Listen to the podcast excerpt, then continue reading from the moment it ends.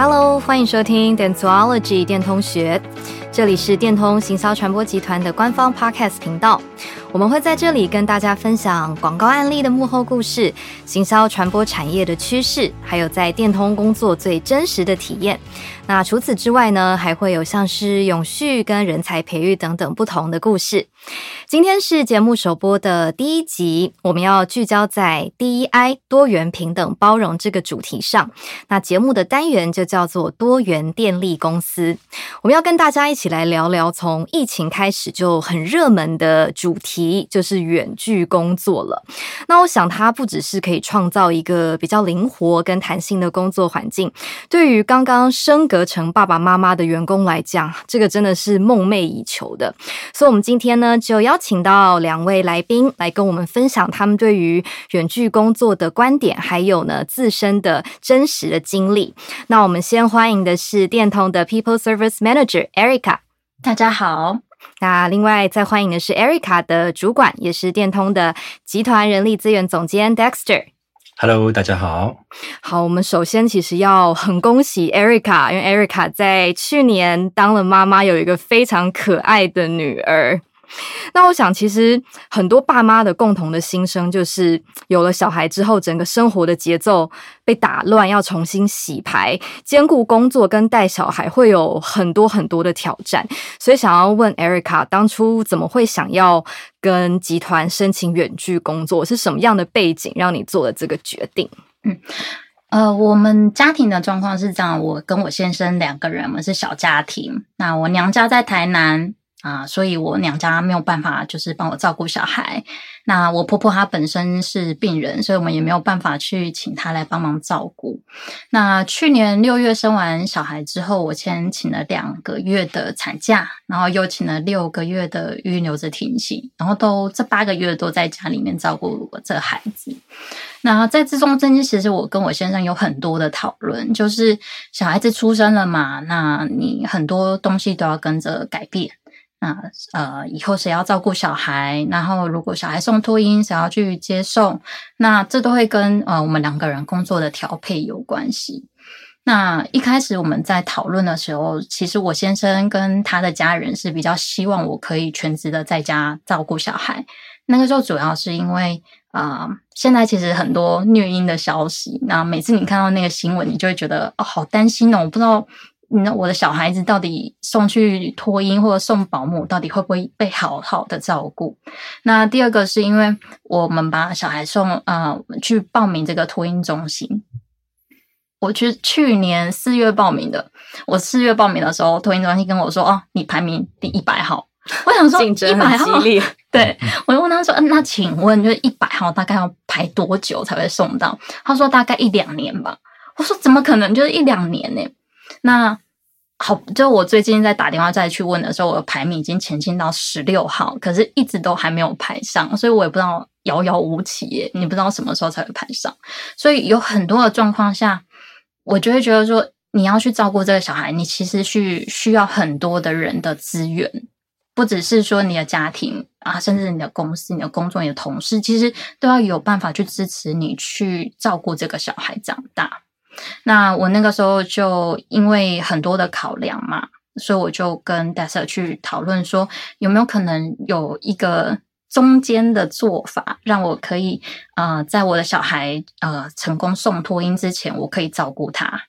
那同时我自己也是很希望可以就是有一个工作，你知道，呃，现在好像大家就会觉得，呃，全职在家照顾小孩没有什么不好，小孩很可爱，可是。在那个过程中，你会觉得自己好像一事无成的感觉。就是虽然你每天都可以看到小孩在长大，可是你同时也会看到，呃，可能朋友啊、同事啊，他们会跟你分享说：“哎，最近发生什么事？”你就觉得哦，好像自己被绑在家里面的感觉。所以我其实是比较希望可以回到职场，所以那个时候才会跟 Dexter 去做这个讨论。嗯，我觉得对妈妈来讲，不管是自己选择在家带小孩，或是马上回到职场，这两个选择都会有一定的压力，好像不管怎么做都没有办法打找到一个两全其美的解决的方式。所以就像 Erica 提到，真的很需要身边的人给一点力量跟支持。所以那个时候，呃，Erica 跟你提说，诶，他想要远距工作，Dexter，你的你的反应跟你第一时间的想法是什么？呃，我们现在在台湾常遇到的状况，其实就是少子化，然后大家对于婚姻的呃概念跟观念也渐渐的保守。那是因为说，呃，育儿跟成立家庭的成本，还有需要负担的压力，其实相当的大。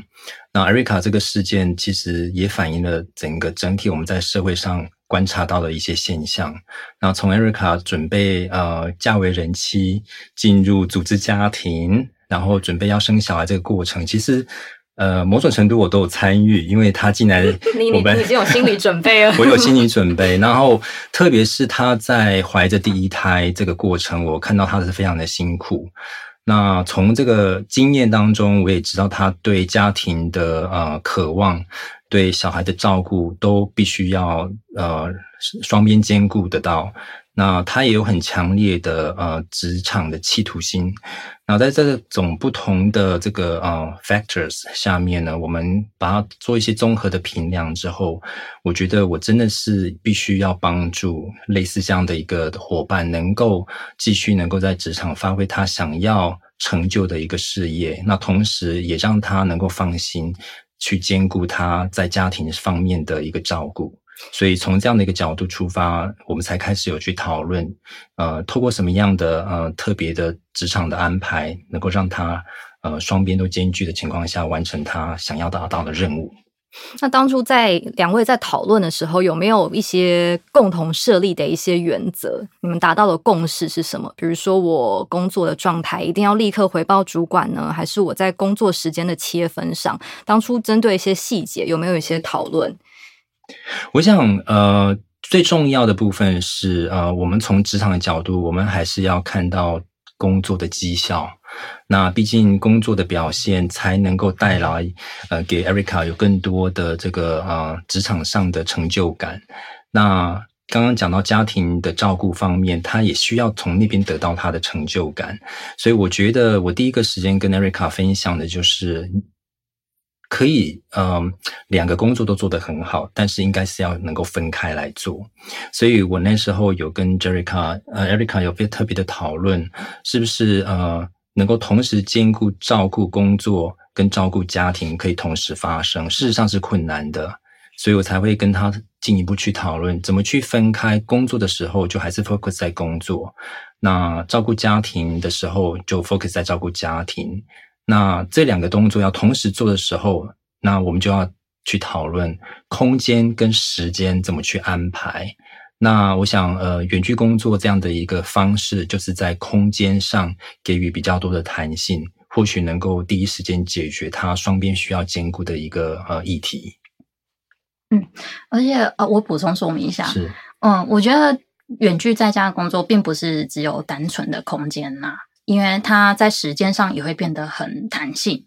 就是你可以自由的去调配，说你要怎么样去运用你的时间，看当下是哪一件事情是你的优先 priority。嗯所以像呃，我后来是请了一个到府保姆来家里面来帮我照顾小孩。那我自己也有准备一个我自己的独立的工作站，所以我可以在我的独立的工作站里面工作，然后小孩可以在房间里面跟保姆一起相处，所以不会有太大的干扰。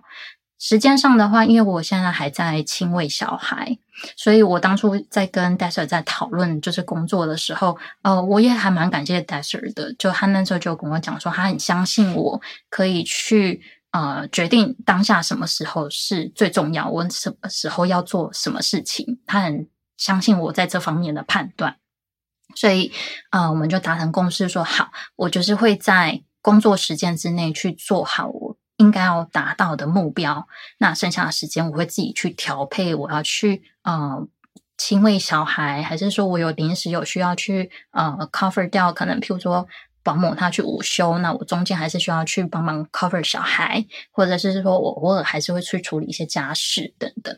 所以，其实，在前期的讨论过程就已经有一些共识，然后之后就很明确往这个方向开始去执行嘛。所以，其实 Erica 在远距工作这个 policy 下面已经工作了一段时间。那你有没有什么样的，不管是正面也好，或是一些挫折的经验，可以跟我们分享？如果是挫折的话，那你有没有想到什么方式，最后是把它克服掉的？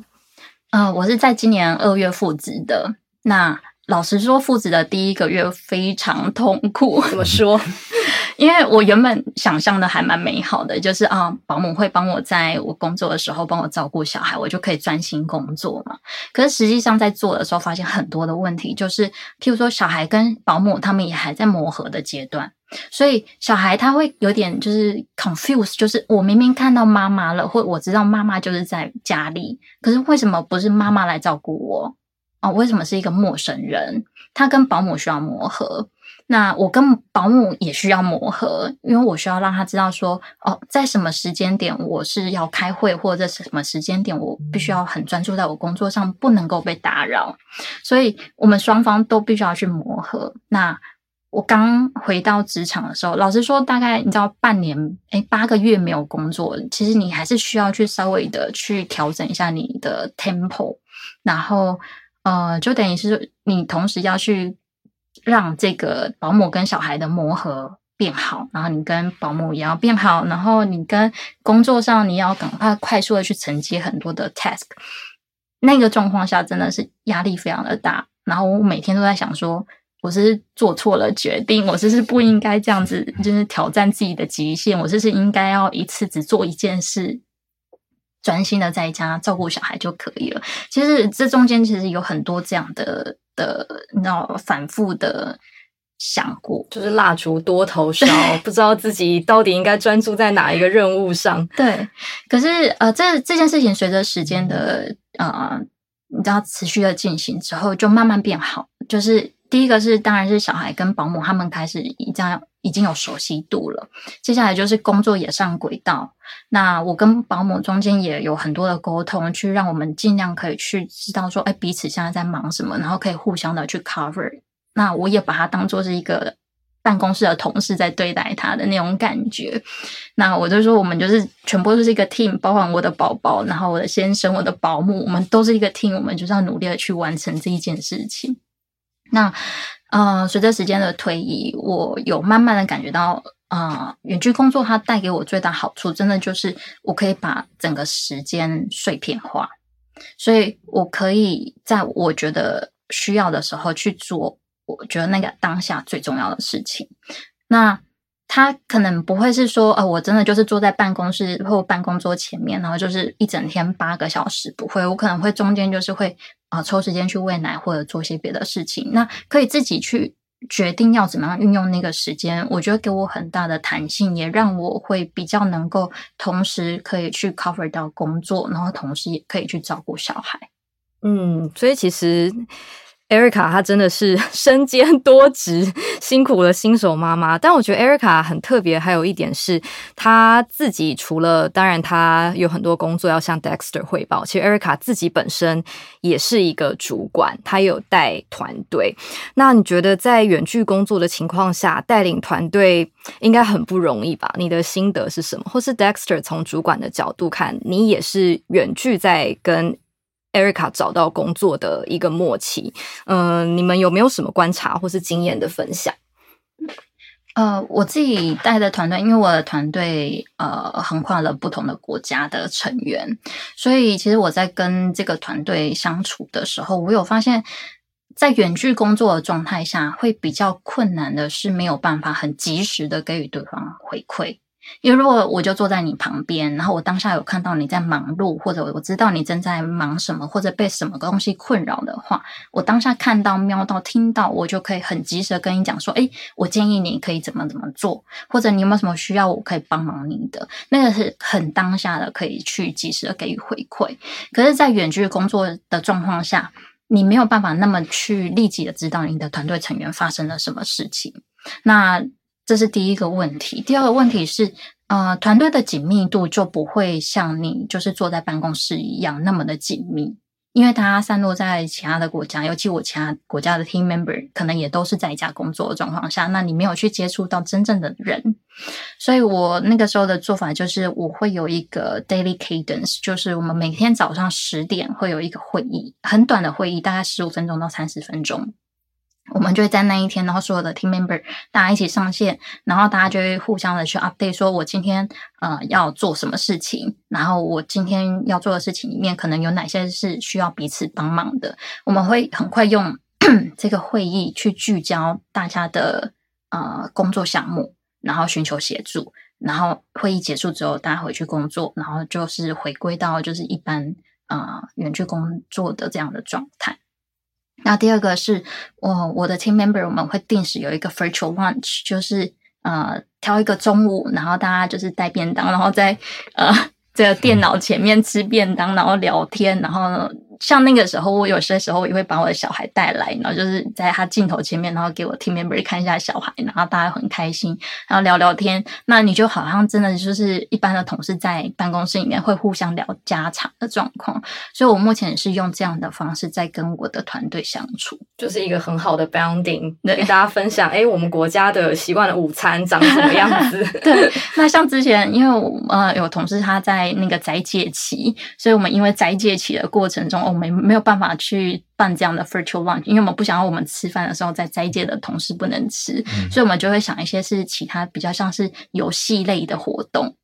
对，然后就是在不同的时间，然后我们去做这样的游戏。嗯，就反而在这种疫情的限制底下，或是远距工作的限制底下，可能还呃被激发出了一些 creative 的方法去增进感情。嗯。那 Dexter 这边呢，就是你看。Erica 远距工作，你觉得他跟你之间的互动模式是什么？对我，我相较来说，我觉得比 Erica 跟他的团队的合作模式的经验更幸运一点，因为他的团队伙伴可能很多就是原生就是远距工作的情况下组成的团队。那我在呃跟 Erica。认识的大概两年多之后，他才开始这样的一个工作模式，也也就是他开始进入他另一个人生的阶段嘛。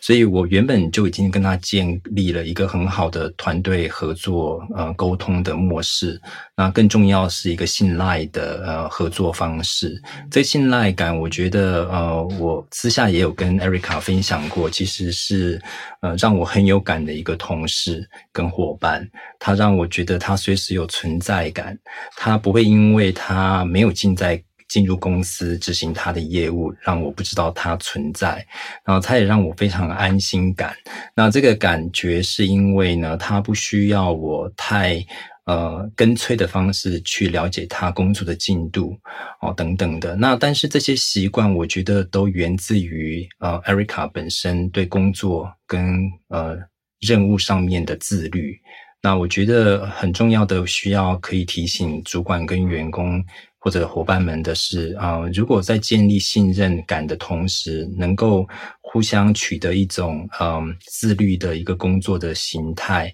那进行到远距工作的时候会相较顺利比较多。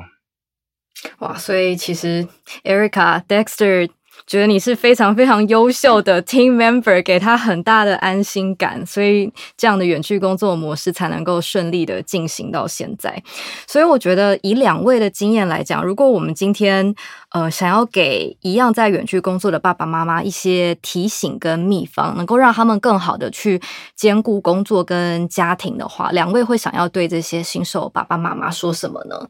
我觉得以家庭的那一块来讲的话，我觉得虽然说那是一个在家的环境，它不是像是在办公室里面，可是家里面通常都会有其他的家人，或者像我的状况是会有保姆。我觉得让家人或其他的在在住家里面的人知道说你现在是不能被打扰的，这件事情是很重要的。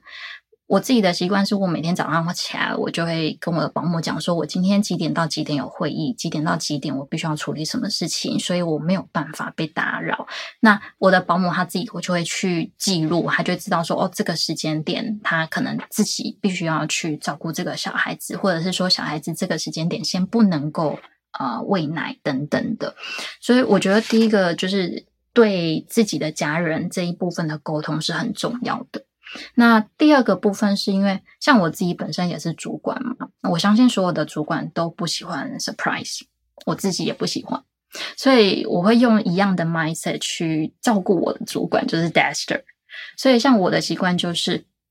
啊、呃，我会把一些啊、工作事项列下来。我会自己帮自己设一个 deadline，所以差不多的时间到的时候，我就会先约一个会议，然后就是跟啊 Dexter 有一个 one on one。